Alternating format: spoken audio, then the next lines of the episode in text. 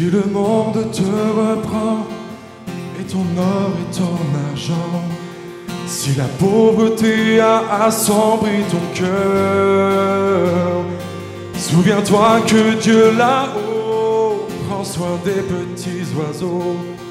Abandonne tes fardeaux à ton sauveur. Laisse-les, Laisse tes fardeaux au pied de ton sauveur. Si tu crois sans défaillir, il saura te secourir. Abandonne tes fardeaux à ton sauveur. Oh, oh, oh.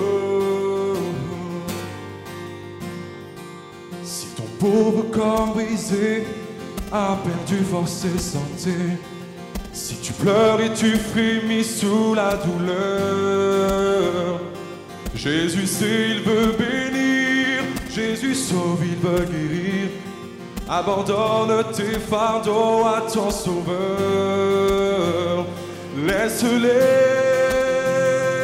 laisse-les. Laisse tes fardeaux au pied de ton sauveur.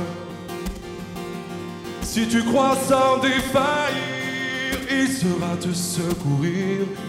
Abandonne tes fardeaux à ton sauveur. Oh, oh, oh, oh, oh, oh, oh, oh. Sous les coups de l'ennemi, ton courage a-t-il faibli Et ta voix semblait peut-être sous la peur Souviens-toi que Dieu ton Père aime exaucer tes prières. Abandonne tes fardeaux à ton sauveur. Abandonne tes fardeaux à ton sauveur. Abandonne tes fardeaux à ton sauveur. Laisse-les, laisse-les. Laisse tes fardeaux au pied de ton sauveur. Si tu crois sans défaillir, il saura te secourir. Abandonne tes fardeaux à ton sauveur.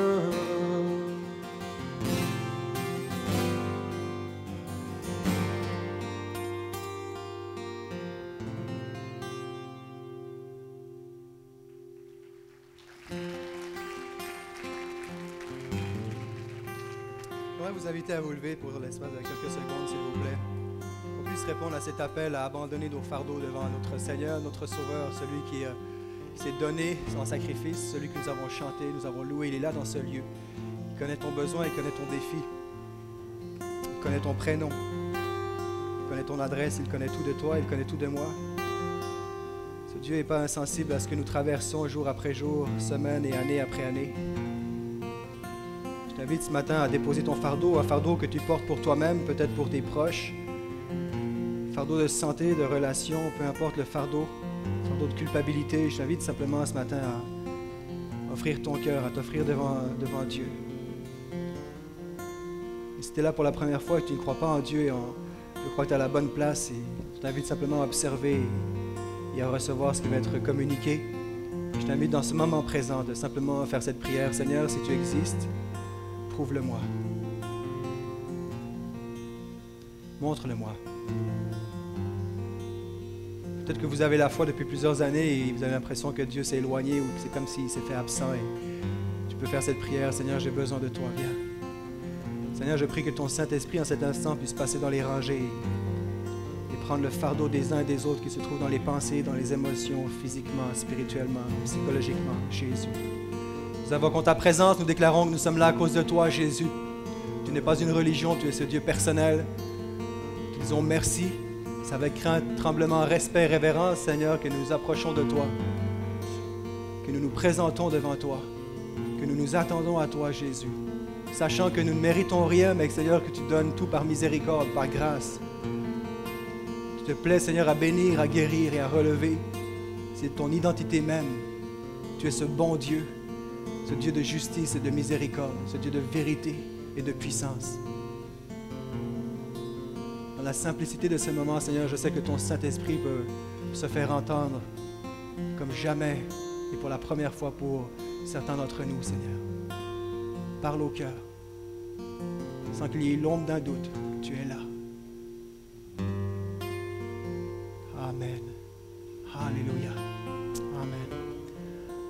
Vous invite à reprendre vos places.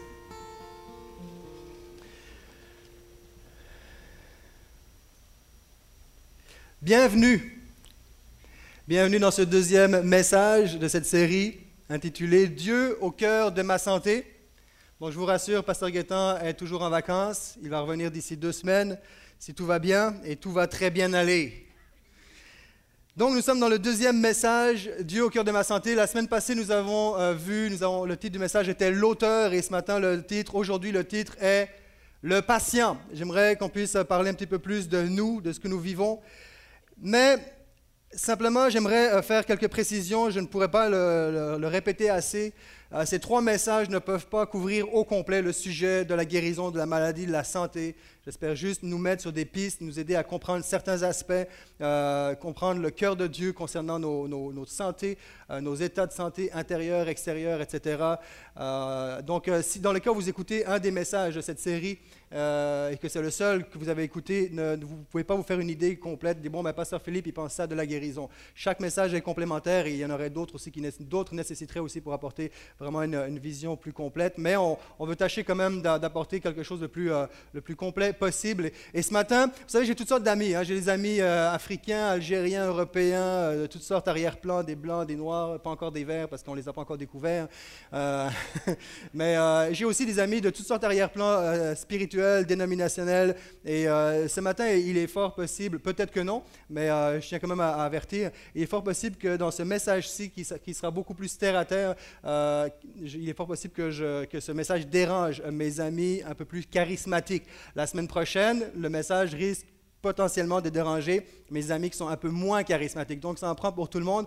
Mais euh, je, crois que ce message a besoin d'être euh, mentionné ce matin euh, pour pouvoir aller plus loin. Donc, la semaine passée, nous nous sommes laissés sur la définition de l'Organisation mondiale de la santé, qui définissait la santé comme étant un état complet de bien-être physique, mental et psychologique, social aussi, qui ne consiste pas seulement dans une absence de maladie ou d'infirmité, mais elle implique tous les besoins fondamentaux, fondamentaux de la personne, que la personne donc euh, elle implique, je répète, que tous les besoins fondamentaux de la personne soient satisfaits, qu'ils soient affectifs, sanitaires, nutritionnels, sociaux, culturels, euh, du stade de l'embryon jusqu'à euh, l'âge avancé. Donc, c'est un état de santé, c'est un état complet. Ce n'est pas uniquement une question d'être, d'être en santé physiquement ou psychologiquement, c'est une question vraiment complète qui touche à tout point de vue notre être, de tout ce qu'on fait dans la vie. Nous avons vu la semaine passée, nous sommes quittés sur ce terme grec sozo, qui veut dire à la fois sauver et guérir ou lorsque Jésus va dire va, lui dit Jésus, euh, ta foi t'a guéri, c'est ta foi t'a sauvé.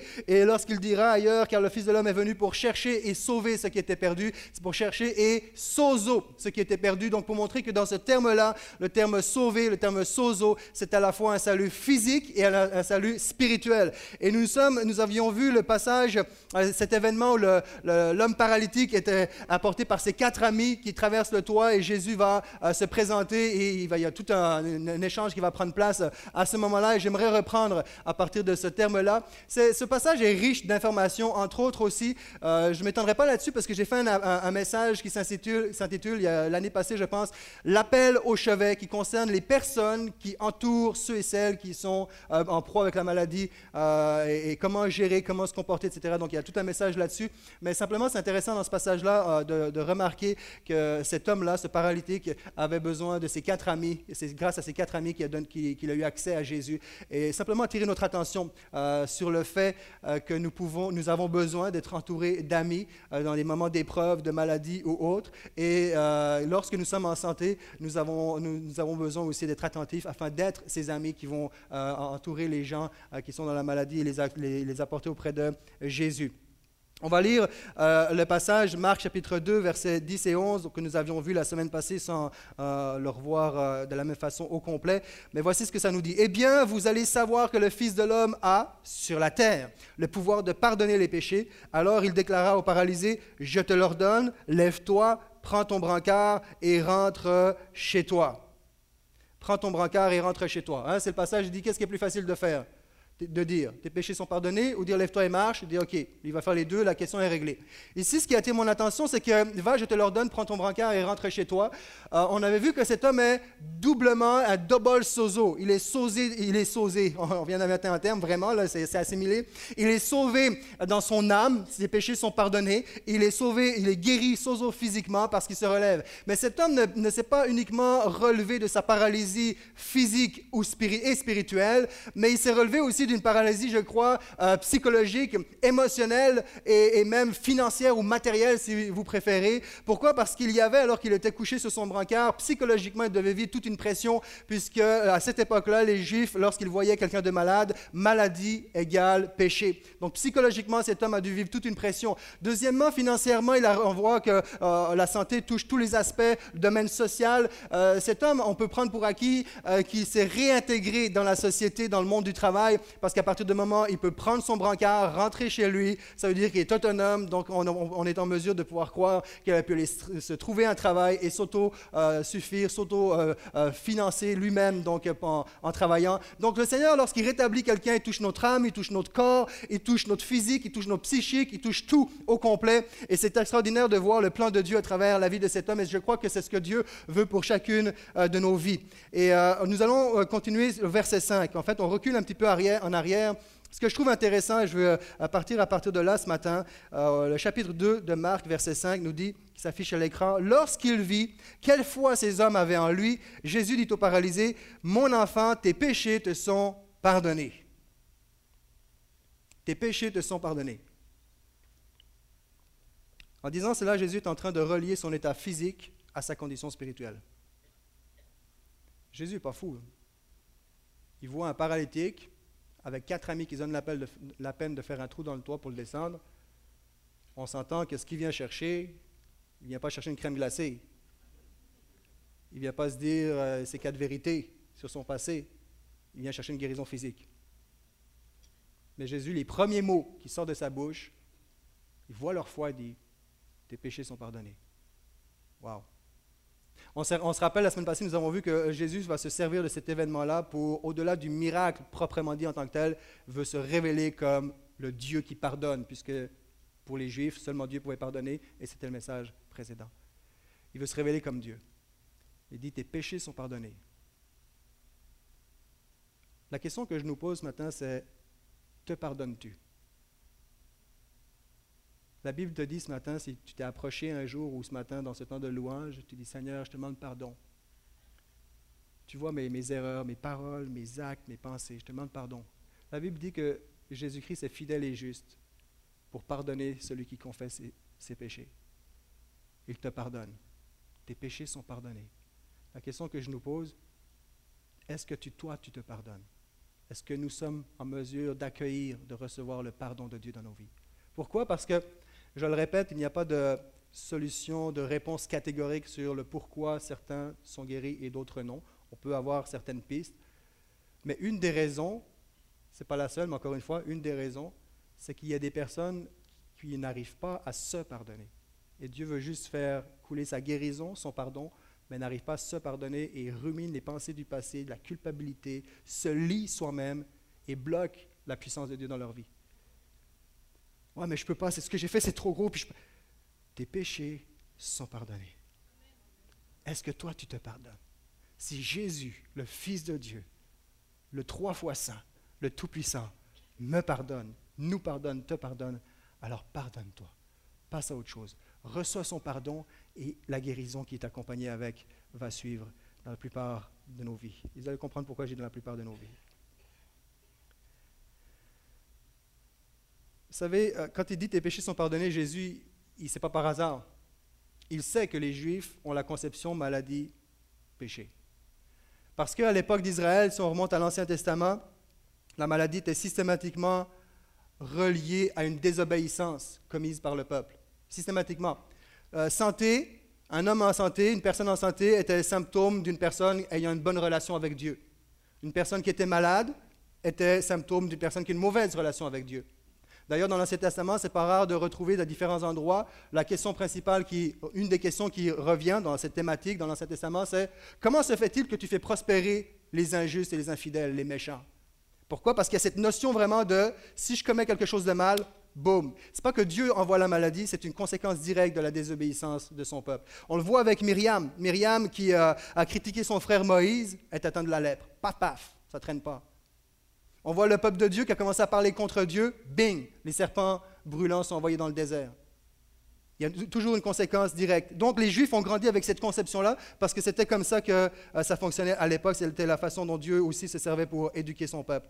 Quelques, quelques passages qu'on va lire, il y en aurait beaucoup d'autres, mais quand même quelques-uns qu'on va regarder ce matin. Exode chapitre 15, verset 26, pour appuyer ce que je dis. Il dit, si tu écoutes attentivement la voix de l'Éternel, ton Dieu, si tu fais ce qui est droit à ses yeux, si tu prêtes l'oreille à ses commandements, et si tu observes toutes ses lois, je ne te frapperai d'aucune des maladies dont j'ai frappé les Égyptiens, car je suis l'Éternel qui te guérit. Je suis Jéhovah Rapha, qui soit dit en passant, Jéhovah n'a rien à voir avec les témoins de Jéhovah. Je suis le Dieu qui te guérit. C'est son identité, c'est un, un, de ses noms, un des noms de Dieu, un des, une des caractéristiques de Dieu dans son identité. Il est celui qui guérit. On l'a dit la semaine passée, il est l'auteur de la santé, il est l'auteur de la guérison. Je suis celui qui te guérit. Mais on voit très clairement, si tu écoutes, si tu fais, si ce qui est droit, si tu prêtes, si tu observes, etc. Un peu plus loin, on va lire ailleurs, l'Exode chapitre 23, les versets 24 à 25. Tu ne te prosterneras point devant leur Dieu et tu ne les serviras point, tu n'imiteras point ces peuples dans leur conduite. Je saute au verset 25. Vous servirez l'Éternel votre Dieu et il bénira votre pain et vos eaux et j'éloignerai la maladie du milieu de toi. Donc on voit encore une condition. Tu ne, feras pas ceci, tu ne comporteras pas comme ces peuples-là. Et là, il y aura une bénédiction de santé qui va euh, abonder euh, sur ta vie. On voit, il bénira votre pain et vos eaux. Vous voyez les besoins fondamentaux aussi qui découlent directement de la bénédiction de Dieu. C'est dans le plan de Dieu d'être en santé. Le, plan de Dieu pour notre vie, c'est que nous soyons en santé spirituellement, physiquement, mais dans nos besoins fondamentaux. On continue le dernier verset de l'Ancien Testament que j'aimerais relever à ce sujet, c'est Proverbe chapitre 4, le verset 20 et 22. Mon fils, Sois attentif à mes paroles, prête l'oreille à mes discours, qu'ils ne s'éloignent pas de tes yeux, garde-les dans le fond de ton cœur, car c'est la vie pour ceux qui les trouvent, c'est la santé pour tout leur corps. Wow! Donc on voit qu'il y a vraiment une conséquence qui va directement relié à la désobéissance ou l'infidélité du peuple de Dieu qui est manifestée sous forme de maladie, de malédiction au niveau de, même de, la provision matérielle, nourriture, etc. Combien sont ceux qui sont bénis de savoir que Jésus a vécu 33 années sur la terre et que tout ce que je n'ai pas été en mesure ou je ne suis pas en mesure d'écouter chaque jour, à chaque seconde, d'observer et d'être attentif à ce que Dieu dit, lui était capable de le faire. Ce que moi, je n'ai pas été capable, lui était capable de le faire. Il s'est offert comme un sacrifice parfait à la croix. Et en lui, j'hérite toutes les bénédictions de que Dieu a pour ma vie. C'est le Dieu que nous avons. Alors oui, en même temps, ceci ne veut pas dire que nous devons vivre comme euh, nous voulons, et, etc. Je crois que nous sommes appelés à être cohérents avec la foi que nous professons, que nous proclamons, être conséquents avec ce que nous croyons, mais il y a une bénédiction, une paix, une grâce qui repose que moi, je ne serais jamais capable d'accomplir les dix commandements, la loi parfaite, mais j'ai un, Seigneur qui a vécu sa vie à ma place pour moi, et en lui, j'hérite de toute la bénédiction. En lui, je j'hérite de la bénédiction de la guérison de la provision qu'il a pour nos vies. Donc, et dans le Nouveau Testament, les cas de maladies reliées à un péché commis sont rares. Rares. sont très rares. À part ce qu'on a vu la semaine passée, donc, là, on n'en a pas parlé la semaine passée, mais on connaît tous l'histoire d'Ananias et Saphira qui sont tombés raides morts parce qu'ils ont, ils ont menti. On a vu la semaine passée les Corinthiens qui, qui vivaient dans un péché délibéré. Il y, aurait, il y a ce matin le, texte de notre euh, paralytique à qui Jésus dit tes péchés sont pardonnés, donc il faut croire qu'il y avait des péchés pardonnés. Mais en, règle générale, c'est très rare euh, que les cas de maladie soient reliés à un péché commis. D'ailleurs, on le voit. Jean chapitre 9, les versets 1 à 3. Jésus vit en passant un homme aveugle de naissance. Ses disciples lui firent cette question. Vous voyez comment c'était enraciné dans les Juifs la notion de péché, maladie. Rabbi, qui a péché? Cet homme ou ses parents pour qu'il soit né aveugle? Jésus répondit, ce n'est pas que lui ou ses parents aient péché, mais c'est afin que les œuvres de Dieu soient manifestées en lui. Qui a péché? C'est lui ou ses parents? Non, non, là, vous, non, vous n'y êtes pas. Ce n'est pas une question de ses parents ou lui qui ont péché. C'est afin que ma gloire, mon royaume paraisse.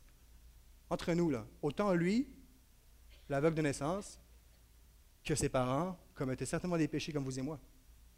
Right? Ce n'était pas des saints, là. Pourtant, il dit non, non, non, ça n'a rien à voir. Ça, la Bible dit que tous sont pécheurs et privés de la gloire de Dieu. Il n'y a personne. J'ai mentionné la semaine passée, on, devrait, on, on, aurait tous le potentiel de tomber reine mort, chrétiens, non chrétiens, tous, reine mort, on est tous des pécheurs.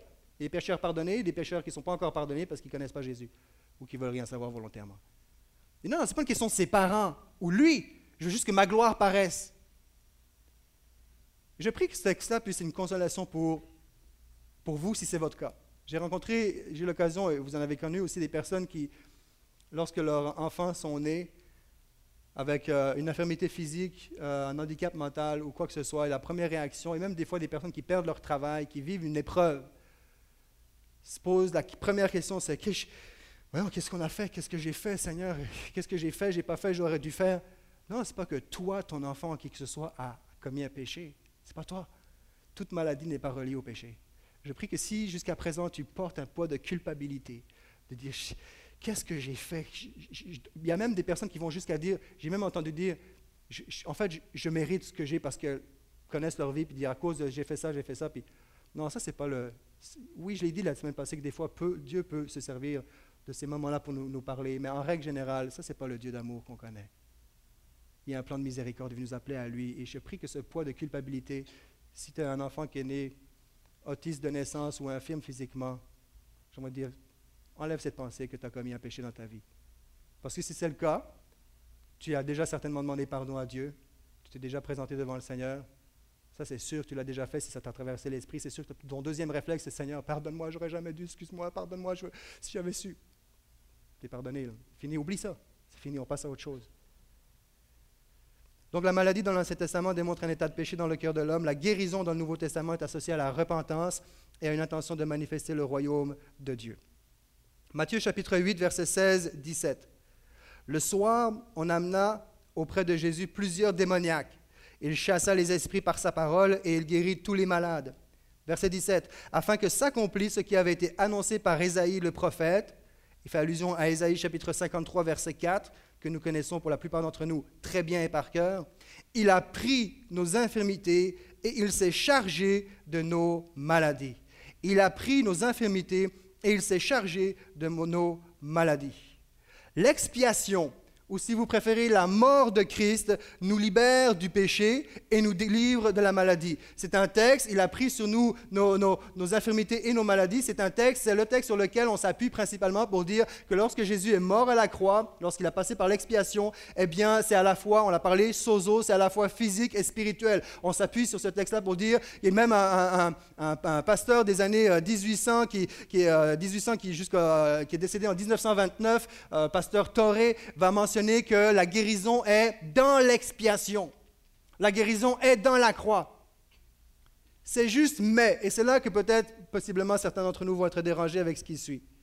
Il y a un problème avec cette affirmation parce que ça veut dire qu'on serait en droit de s'attendre à ce que 100% de toutes les maladies dans ce lieu, de chaque personne dans ce lieu, soit maintenant, ici, dans ce lieu, guérie à partir du moment où je place ma foi dans la puissance de la croix. C'est ça que ça voudrait dire. Et c'est dangereux une affirmation comme ça parce que ce n'est pas tout à fait juste. J'arrive, partez pas tout de suite. Pourquoi? Parce que le problème de cette affirmation-là, c'est que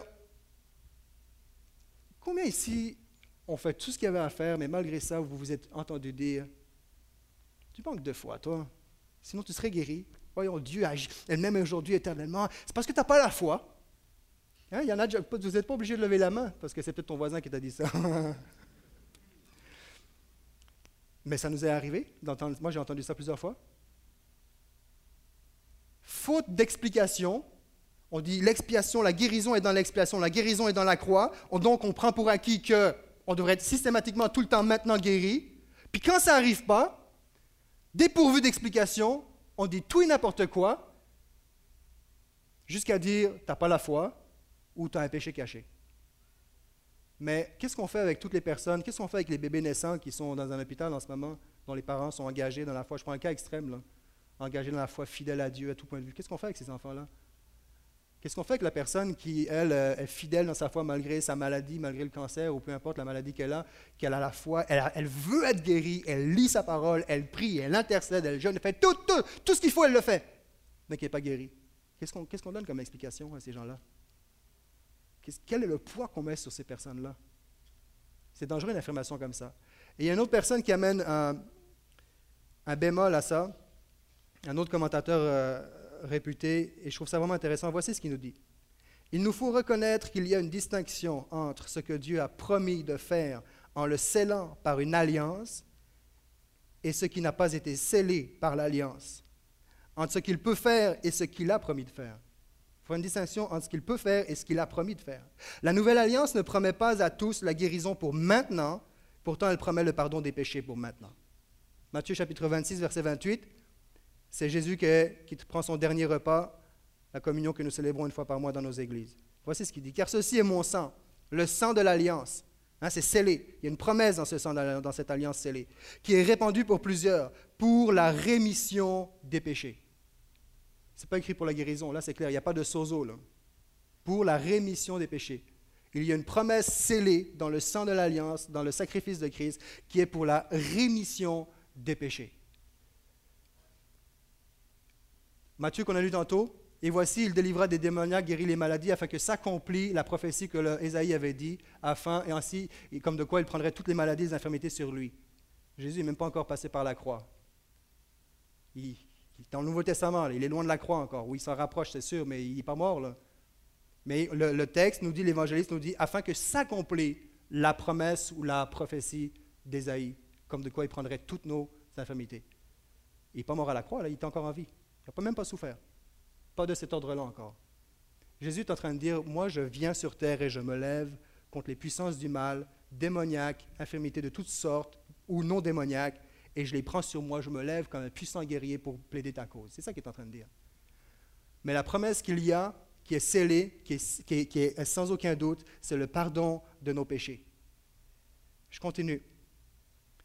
Et la nuance que cette personne-là apporte, lorsqu'elle dit qu'il faut faire la distinction entre ce qui a été promis dans l'alliance scellée, ce que Dieu a promis et ce qu'il peut faire, cette personne-là croit à 100% à la guérison divine aujourd'hui, mais non de façon systématique. Et il va dire, nous croyons que la guérison que toute guérison prend sa source à travers l'expiation.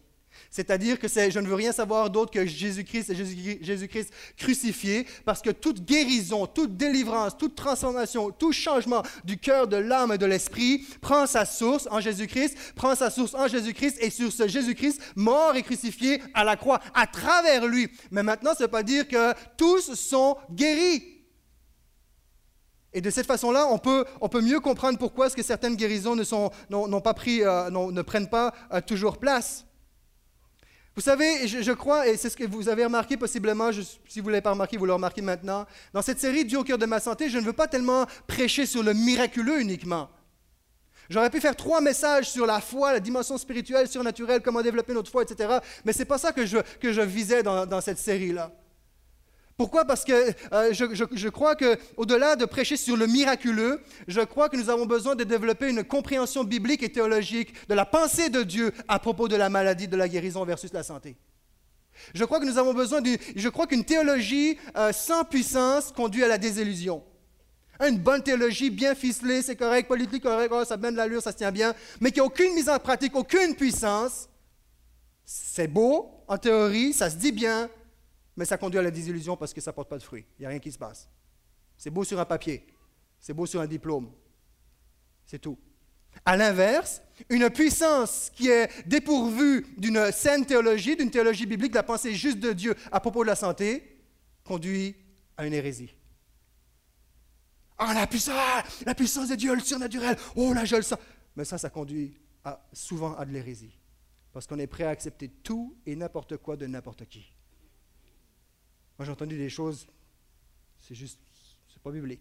Si tu pries, le mal est là, ça se déplace, oh, il est dans le oh, là, il se déplace. Non, ça, c'est des rebouteux. Il n'y a rien de biblique là-dedans. Et on a tellement soif de surnaturel, tellement soif de, voir Dieu agir qu'on est prêt à accepter n'importe quelle manifestation surnaturelle dans nos vies, pourvu que oh, Dieu agit. Alors j'aimerais dans cette série, et la semaine prochaine, et, ceux, qui, ceux qui sont des personnes de prière, je vous invite à cette semaine prendre un temps à part et prier. Et la semaine prochaine, j'aimerais qu'on puisse prendre un temps où, vraiment qu'il y ait, au-delà de Philippe qui parle avec son accent d'ailleurs, qu'il y ait l'accent céleste dans ce lieu, qu'il y ait la présence de Dieu qui se manifeste, qu'il y ait un déversement de puissance dans ce lieu. Mais pour l'instant, je veux m'arrêter à ce matin parce que si je vais euh, à l'autre étape, la plupart d'entre nous, la moitié d'entre nous, de ceux qui m'écoutent présentement, soit euh, par Internet ou présentement, n'écoutent même pas ce que je dis parce que vos colères, vos incompréhensions, vos déceptions, vos, vos tristesses, vos blessures, vos incompréhensions de pourquoi est-ce que vous vous trouvez dans une situation où vos, maladies ne sont pas guéries, vous, vous, empêcheront même d'entendre tout ce que je vais dire pour la simple raison que c'est c'est ça qui vous anime présentement et c'est à, vous que je veux m'adresser, à vous qui traversez une situation où vous ne comprenez pas pourquoi est-ce que Dieu euh, ne guérit pas.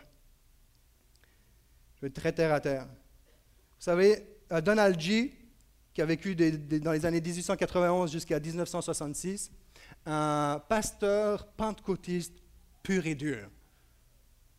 Même les pentecôtistes d'aujourd'hui, là, c'est comme, ah, c'est trop, là. C'est comme, non, c'est trop. Donc, pour ça, tout ça pour dire, c'est un homme qui croyait au surnaturel, à la guérison, qui a expérimenté, qui a été un puissant instrument entre les mains de Dieu pour voir des choses que certainement la plupart d'entre nous n'ont pas vues ou très, très rarement vues.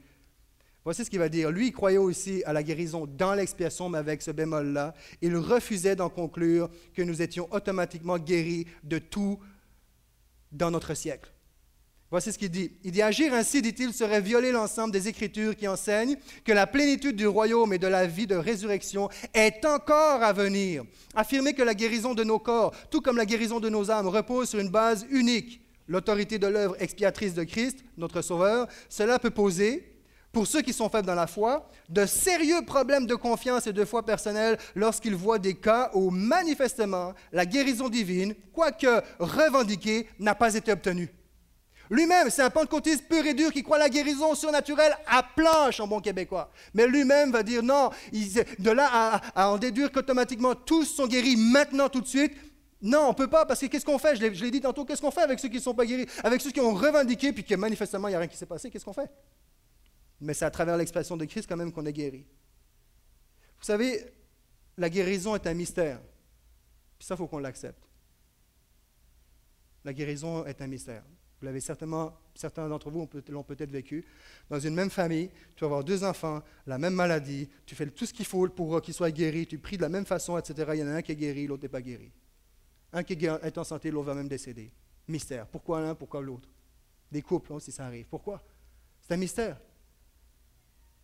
La, guérison divine est un mystère qui, euh, navigue dans, dans la zone de ce que j'appelle le déjà mais pas encore, de ce que la Bible appelle le déjà mais pas encore. Et ultimement, chose qu'on n'entend pas souvent lorsqu'on entend parler sur le sujet, ultimement, la maladie nous rappelle que nous ne sommes pas destinés à être, à vivre, à être des mortels pour toujours. Nous ne sommes pas destinés à être des mortels à jamais. À l'origine, nous sommes créés pour être immortels. La maladie nous rappelle que nous sommes dans un monde où nous sommes temporairement mortels, mais que nous sommes pour les chrétiens, mais nous sommes appelés à vivre la résurrection et il y a une partie qui n'est pas encore là. Nous sommes libérés de la puissance du péché et du mal, mais nous ne sommes pas libérés de la présence du péché et du mal. D'où pourquoi encore des gens sont guéris et d'autres par contre ne sont pas guéris, d'où pourquoi les gens ne sont, pas guéris. Et ultimement, ce que, quelque chose qu'on n'entend pas souvent et qu'on prend ça comme une maigre consolation alors que ça devrait être la consolation, c'est que la mort, ultimement la mort, est l'ultime guérison et délivrance pour un chrétien. Mais là, là, ouais, mais là, OK, on va, on va se consoler avec ça. Bon, OK, je suis pas guéri. Fait que, OK, j'attends la mort. Non, non, ce n'est pas une maigre consolation pour justifier un manque de puissance de surnaturel dans l'Église. Non, non. C'est la consolation. Et ceux, ceux, qui ont des pensées noires, des pensées suicidaires, va, va pas te mettre une corde autour du cou en sortant d'ici. Ce n'est pas ça que je parle. Je suis sérieux, des personnes qui combattent avec des pensées comme ça. C'est pas ça que je te parle. Ce que je suis en train de dire, c'est que pour un chrétien, son espérance ultime, c'est après. Nous sommes, pour nous, c'est triste. Pour ceux qui restent, c'est triste. Mais pour le croyant qui s'en va, mes amis, il est délivré. Plus d'impôts à payer. plus de taxes. Plus de larmes.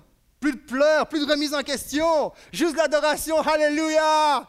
plus de larmes. C'est la guérison, c'est tout, c'est parfait, c'est le monde parfait. Et c'est là que la guérison est un mystère parce que nous sommes dans le déjà mais pas encore. Et c'est pour ça que certaines personnes ne sont pas guéries tout de suite parce qu'ils sont. C'est le pas. Pourquoi Je ne sais pas, mais il faut juste l'accepter. Le pas encore, le pas encore nous permet de faire la paix avec Dieu et avec nos prières non répondues. Je- je suis conscient que c'est facile pour moi de dire ça, que c'est l'ultime délivrance. Je n'ai pas quelqu'un à côté de moi qui est en proie avec une maladie mortelle. Je ne suis moi-même pas atteint, en date d'aujourd'hui, à ma connaissance, par une maladie mortelle. Certainement, je réagirais différemment parce qu'on est des êtres humains, ça nous affecte. David était dans les moments difficiles, ça l'affectait. Mais il reste qu'ultimement, c'est là, notre espoir final. Parfois, on veut s'acharner. Il y a une différence entre persévérer et s'obstiner, hein, vous saviez ça?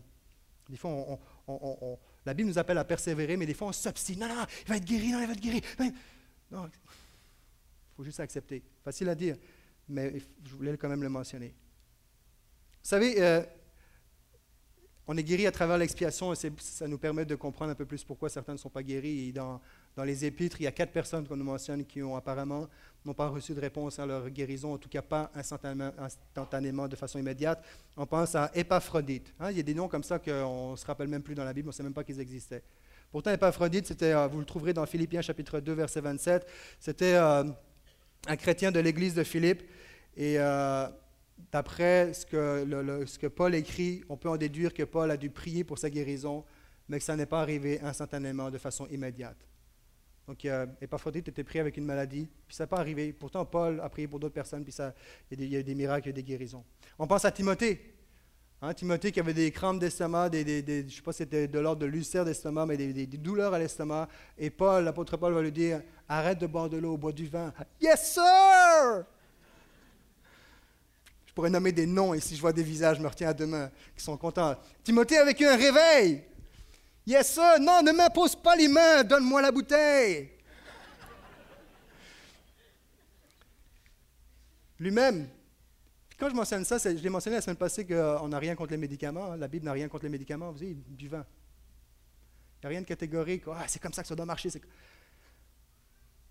Il y a des... Avec cette pensée de dire la guérison est dans l'expiation, donc on s'attend à ce que ce soit guéri tout de suite, instantanément, ça, donne qu'il y a des chrétiens de cette école-là, c'est souvent ces chrétiens-là qui vont dire un chrétien ne devrait jamais être malade. Je ne sais pas sur quelle planète tu vis, mais moi, ça ne marche pas comme ça à date. Là. Je suis allé un peu en Afrique, en Europe, en Amérique du Nord, puis j'ai vu bien des chrétiens, puis j'ai vu des chrétiens malades. Je ne sais pas comment tu fais, viens me donner le secret. Mais ça donne ça. Ah ben, un chrétien ne devrait pas être malade parce qu'on est guéri, il a pris une meurtrissure, et, et sur moi, c'est maladie, etc. Donc je ne devrais, devrais jamais être malade. Je ne devrais jamais aller chez le médecin. Je ne devrais pas prendre de médicaments. Non! C'est pas vrai. Luc était un médecin, je l'ai mentionné.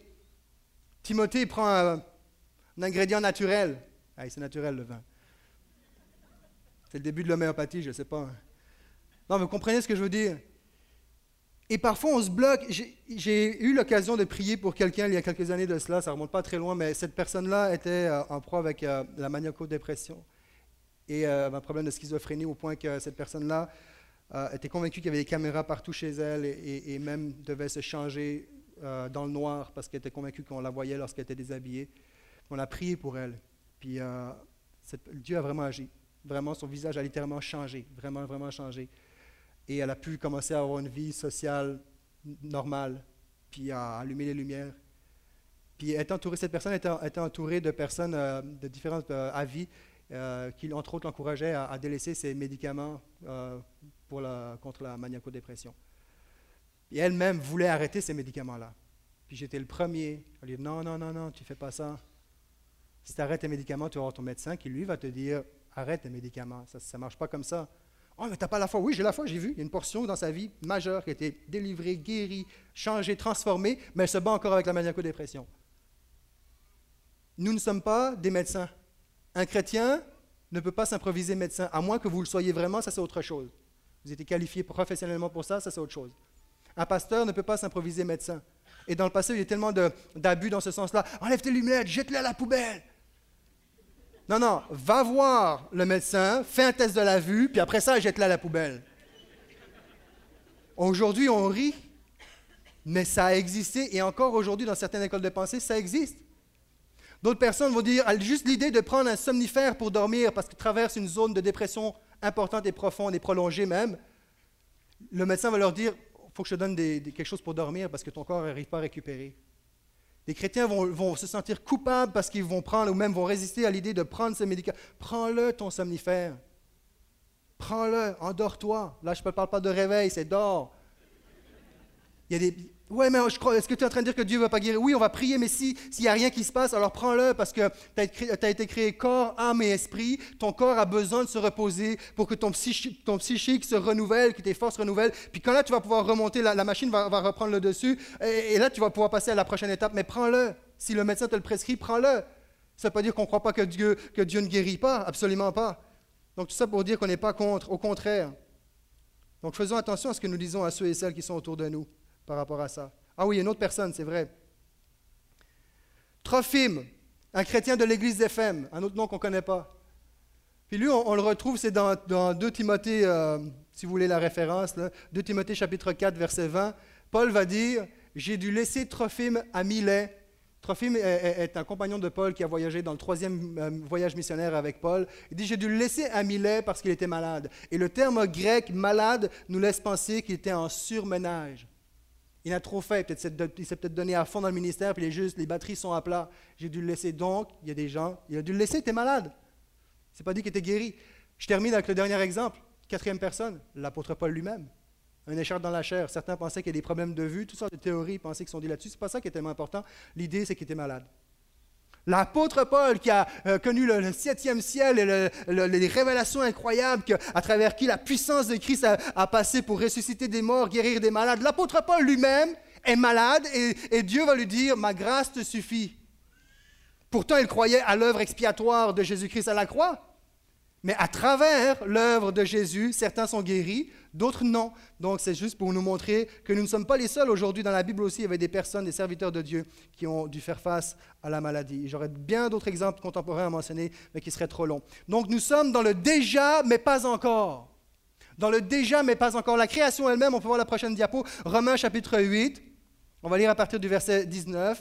Aussi la création attend-elle avec un ardent désir la révélation des fils de Dieu, car la création était soumise à la vanité, non de son gré, mais à cause de celui qui l'y a soumise, avec l'espérance qu'elle aussi sera affranchie de la servitude, de la corruption, pour avoir part à la liberté de la gloire des enfants de Dieu. Or, nous savons que jusqu'à ce jour, la création tout entière soupire et souffle les douleurs de l'enfantement. Et ce n'est pas elle seulement, mais nous aussi qui avons les prémices de l'Esprit, nous aussi nous soupirons en nous-mêmes en attendant l'adoption, la rédemption de notre corps toute la création. Nous vivons dans ce monde qui a été euh, euh, complètement déstabilisé par le péché d'Adam et Ève, la désobéissance d'Adam et Ève dans le jardin. Nous en vivons les conséquences, non seulement au niveau de notre relation avec Dieu, ça a affecté notre relation avec Dieu, ça a affecté nos relations les uns avec les autres. Premier crime, Cain et Abel, ça a affecté l'environnement, ça a affecté absolument tout euh, l'univers cosmique a été affecté par cette décision-là. Et la création elle-même soupire, la Bible nous dit, après le retour de Jésus-Christ et après cet état de renouvellement dont la Bible parle, où on n'est pas encore arrivé.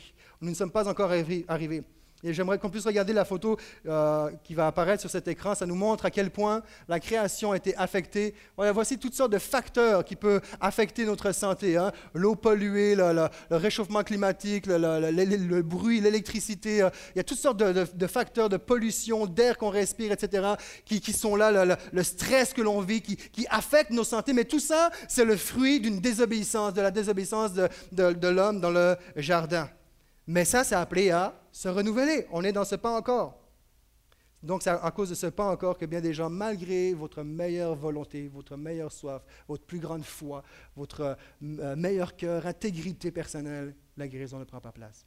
Ceci dit, si le pas encore nous aide à faire la paix avec Dieu face aux prières qui ne sont pas répondues, je crois que le déjà nous pousse à renverser les pas encore qui sont appelés à devenir des déjà. Je répète. Le pas encore est une consolation. Je comprends, ça va être plus tard. Mais nous sommes, la Bible dit, nous sommes dans le déjà aussi. Jésus est venu sur la terre. Et de savoir que Jésus veut déjà maintenant, tout de suite, intervenir dans ta vie, nous pousse à transformer nos pas encore en déjà. Je crois qu'il y a un grand nombre de pas encore guéris qui sont appelés à devenir des déjà guéris. C'est ce qu'on va voir la semaine prochaine. Déjà. Je ne crois pas que lorsque Jésus est arrivé à la croix, il dit Coucou, me voici, je meurs à la croix pour vos péchés. Bye. En passant, c'est pas pour tout de suite.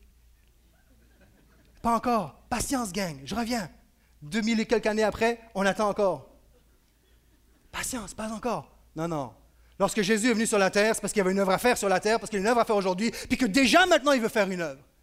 Et c'est là le mystère. Et il y a le déjà, pas encore. Oui, le pas encore, on l'a compris, mais on a besoin de marcher dans le déjà, parce que pas encore, ça, je pense qu'on l'a très très bien saisi. Mais on a besoin de développer le déjà dans notre vie. Mais là, je vais être pas mal plus concret parce que la semaine, faut que je m'en garde pour la semaine prochaine. Vous savez, dans le déjà, nous avons la responsabilité de prendre soin de nous. Déjà maintenant. Regardez la prochaine photo. Hein?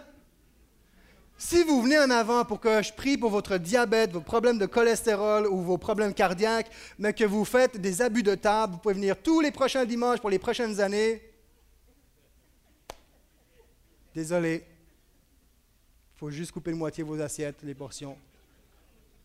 Mais c'est concret. La Bible dit que nous sommes le temple de sa présence, la présence de Dieu, le temple de son Saint-Esprit. Ce corps, nous avons été rachetés, rachetés à un grand prix. Ce qui signifie que quelqu'un nous a achetés, rachetés. Je ne m'appartiens pas. Ce corps ne m'appartient pas. Votre corps vous est prêté et nous avons la responsabilité, comme un corps physique qui abrite spirituellement la présence de Dieu, de prendre soin de ce corps physique. Et la Bible mentionne plusieurs versets, plusieurs passages à ce sujet-là où nous sommes appelés à, marcher de façon responsable, cohérente et faire attention à ce qu'on leur mange. Facile à dire. Vous savez, moi, cette semaine, moi, j'aime bien les beignes. Hein. Cette semaine, je me suis vu enligner deux beignes d'une shot. C'est pas beaucoup, avant, j'en prenais plus.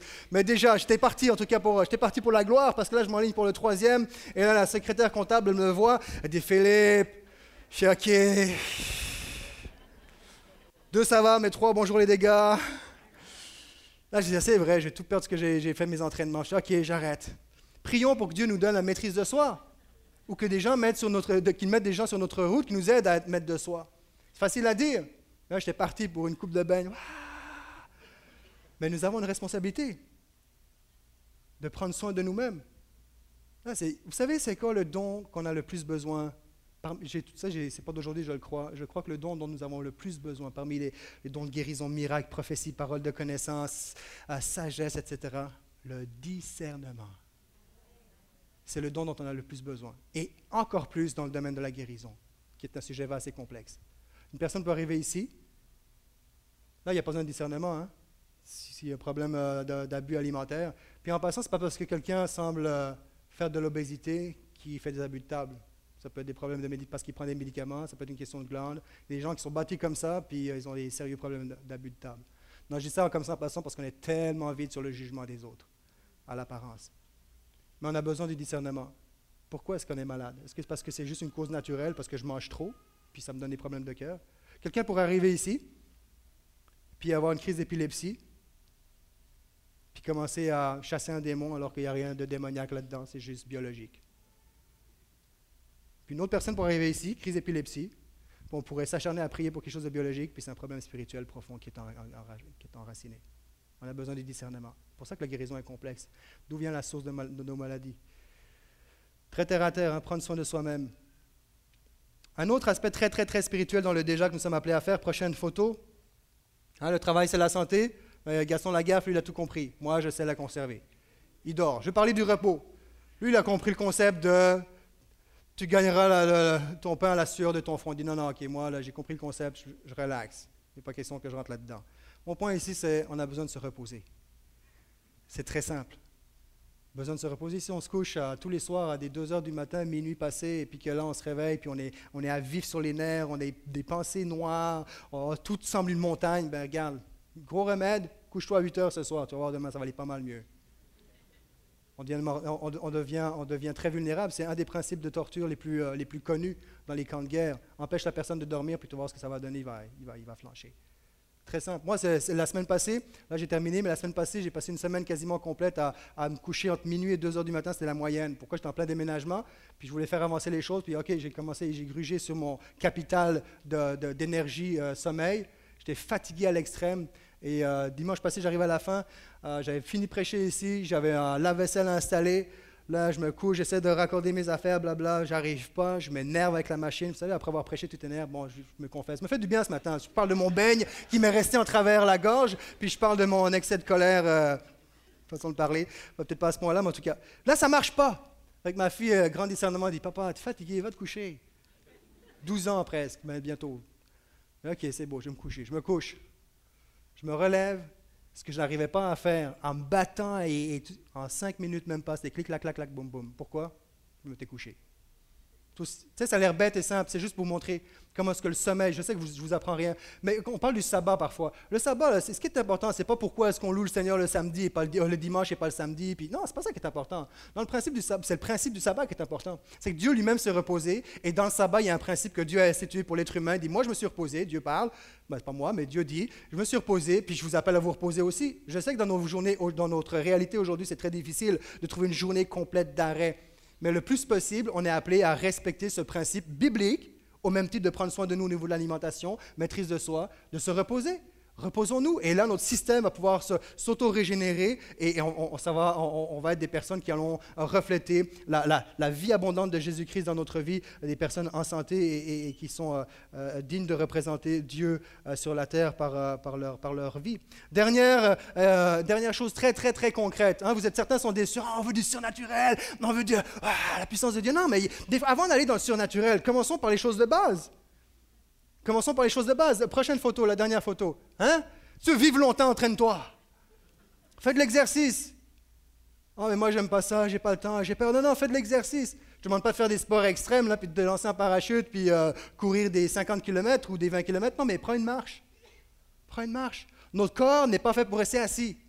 On nous a créés avec deux jambes. Concept, marcher, avancer, mouvement, bouge. C'est comme ça qu'on est fait. On a de l'énergie. Et, pour ça, oh, mais moi, j'ai pas d'énergie. Marche, tu vas voir, tu vas en avoir de l'énergie. C'est extraordinaire. Et pas seulement physiquement, mentalement. Là, j'ai pas le temps ce matin, mais c'est même prouvé que beaucoup de personnes peuvent éviter de prendre des médicaments importants contre la dépression parce qu'ils prennent des marches ils font de l'exercice physique et ça, aide énormément. Je ne suis pas en train de dire que si tu, tu fais de l'exercice, tu n'as plus besoin de prendre des médicaments. Je suis en train de dire qu'il y a beaucoup de personnes qui, grâce à l'exercice physique, peuvent se passer des médicaments. C'est extraordinaire on a besoin. On a besoin de. Peut-être qu'on est paresseux, mais il faut, mettre en, marche euh, la machine et ça fait, ça fait partie des, principes de, euh, de, santé. Vous savez, le, hockey ou n'importe quel sport, le tennis, qu'on le regarde à la télé, n'est pas un sport pour celui qui le regarde. Ah, je la goutte. Ouais, yes, sir! Ce n'est pas de l'exercice physique. C'est juste une montée d'adrénaline émotionnelle, c'est tout. Ton corps, le maximum qu'il a fait, c'est de se lever de son canapé, dire Ah, yes, ça Puis vite, il s'est rassis pour prendre la prochaine shape. C'est, ça s'arrête là. Enfin. Ah, le salaire du péché, c'est la mort. Et on ne se rend pas compte, c'est, tout ça, notre, nos comportements. Savez, quelqu'un qui accepte Jésus-Christ, on appelle ça la nouvelle naissance. Nouvelle naissance, ce n'est plus ni moins le fait que Dieu prend naissance dans la vie de quelqu'un. Nouvelle naissance m'amène à avoir un nouveau comportement, ce nouveau comportement est supposé, en tout cas, nouvelle naissance est supposée mener un nouveau comportement, et ce nouveau comportement a des répercussions sur ma vie positive. C'est-à-dire que je fais attention à moi, je fais attention à mes relations, je fais attention à comment est-ce que je gère mes finances, je fais attention à tout. Fait qu'il y a une santé générale qui prend place. On a besoin de prier, Seigneur, donne-nous d'être disciplinés, donne-nous la maîtrise de soi. Cet univers au complet est soumis à la puissance du péché à la présence du péché. Je voudrais regarder la prochaine diapo parce que ça, ça illustre bien, c'est là qu'on va finir. Hein. le salaire du péché, c'est la mort. Si elle est là, la, photo euh, du, cabinet. Hein. Cabinet médical, verdict, vous n'en avez plus que pour un mois, mademoiselle, monsieur, madame. Voici la prescription. Allez à la pharmacie ou à l'hôpital, puis ça finit au cimetière. C'est le salaire du péché, c'est la mort. J'aimerais inviter les musiciens à venir euh, me rejoindre s'il vous plaît. J'aimerais terminer quand même avec une note spirituelle dans le déjà qui va me permettre de juste introduire pour la semaine prochaine. La semaine prochaine, on va aller dans un autre, euh, une autre dimension. La Bible dit, 1 Jean chapitre 3, verset 8, Le Fils de Dieu apparut afin de détruire les œuvres du diable. Comme je le mentionnais tantôt, je ne pense pas qu'il a fait son œuvre et est parti. Attendez-moi, je reviens, c'est pas encore, mais prenez patience. Il est venu pour détruire les œuvres du diable. Déjà maintenant. Jean chapitre 10, verset 10. Le voleur ne vient que pour dérober, égorger, détruire. Moi, je suis venu afin que les brebis aient la vie et qu'elles aient et qu'elles soient dans l'abondance. C'est le plan de Dieu, que nous soyons dans l'abondance. Toute œuvre de destruction, ce n'était pas le diable directement personnifié qui le fait, mais prend son origine dans le diable. Le diable est venu pour dérober, égorger, détruire. Tout ce qui est mal, tout ce qui marche de travers ne vient pas de Dieu. Comprenez-moi mais Dieu vient pour donner la vie. Il veut donner sa vie maintenant. Il veut donner sa vie en abondance. On va le voir comment la semaine prochaine. Mais il veut déjà maintenant, j'aimerais vous laisser avec cette pensée, que malgré le fait qu'on n'est pas dans le pas encore, il y a des pas encore qui sont appelés à devenir des déjà, parce que Jésus est venu pour ça. Jésus est venu pour te sauver. Je ne connais pas un parent qui se réjouit de voir son enfant naître infirme, être malade, se faire taxer à l'école, euh, vivre toutes sortes d'abus, découvrir un diagnostic euh, de, de, terreur, de maladie. Il n'y a pas un parent qui se réjouit dans, dans de voir ça, de faire face à ça, alors à plus forte raison, Dieu ne se réjouit pas de voir, ne prend pas plaisir à voir que vous vous battez avec euh, toutes sortes de pensées, d'émotions, de, problèmes physiques, etc. Et, il, y a, une colère qui se réveille en moi quand je vois que, ce que la maladie, elle fait. Et en fait, c'est simple. La maladie révèle la présence du mal. Il y a dans le mot maladie mal. N'est pas quelque chose qui vient de Dieu. Depuis des millénaires, sans aucune pitié, la maladie va frapper autant les noirs que les blancs, va frapper les nourrissons autant que les personnes âgées, va frapper les riches comme les pauvres, les communistes comme les démocrates, les chrétiens comme les musulmans, toutes les, les confessions. La maladie frappe, elle ne regarde pas, elle frappe. Et Dieu est venu pour se révéler, pour manifester son royaume. Il dit, je viens sur la terre, je, déjà maintenant, je veux détruire les œuvres du diable. Je vous invite à vous lever ensemble. J'aimerais qu'on puisse chanter ce chant, Je te suivrai, avec lequel nous avons conclu ce temps de louange, et de dire, malgré, malgré mon état, malgré la, situation dans laquelle je me trouve, peut-être que je suis dans le pas encore, je, sais, je ne connais pas ton plan, je ne comprends pas, mais Seigneur, malgré tout, je te suivrai. Je veux le guérisseur avant même la guérison. Adorer le Seigneur. Et je crois que dans un temps d'adoration, de louange, de cœur à cœur avec lui, la puissance de son Saint-Esprit, en cet instant, peut te guérir, te relever déjà maintenant, là où tu te trouves. Je crois qu'il peut le faire. Je crois qu'il n'y a rien qui réjouit plus le cœur de Dieu devant un peuple qui dit, malgré le prix, je te suivrai. Malgré mon état, je te suivrai. Malgré mon incompréhension, je te suivrai. Malgré qui je suis, malgré tout ce que j'ai, je te suivrai. Et je prie qu'en cet instant, qu'il s'agisse d'une culpabilité qui est sur ta vie parce que ton enfant peut-être né mal formé ou une autre situation, tu as perdu ton travail. Culpabilité qui est là, qui ne vient pas de Dieu. Au nom de Jésus, que cette culpabilité disparaisse. Sors de ce lieu avec le cœur léger et la paix de ce que Dieu t'a pardonné. Reçois le pardon de Dieu. Pardonne-toi. Pardonne-toi toi-même comme Christ te pardonne. Déclarons ce matin, avant d'aller plus loin la semaine prochaine, déclarons ce matin, Seigneur, je te suivrai.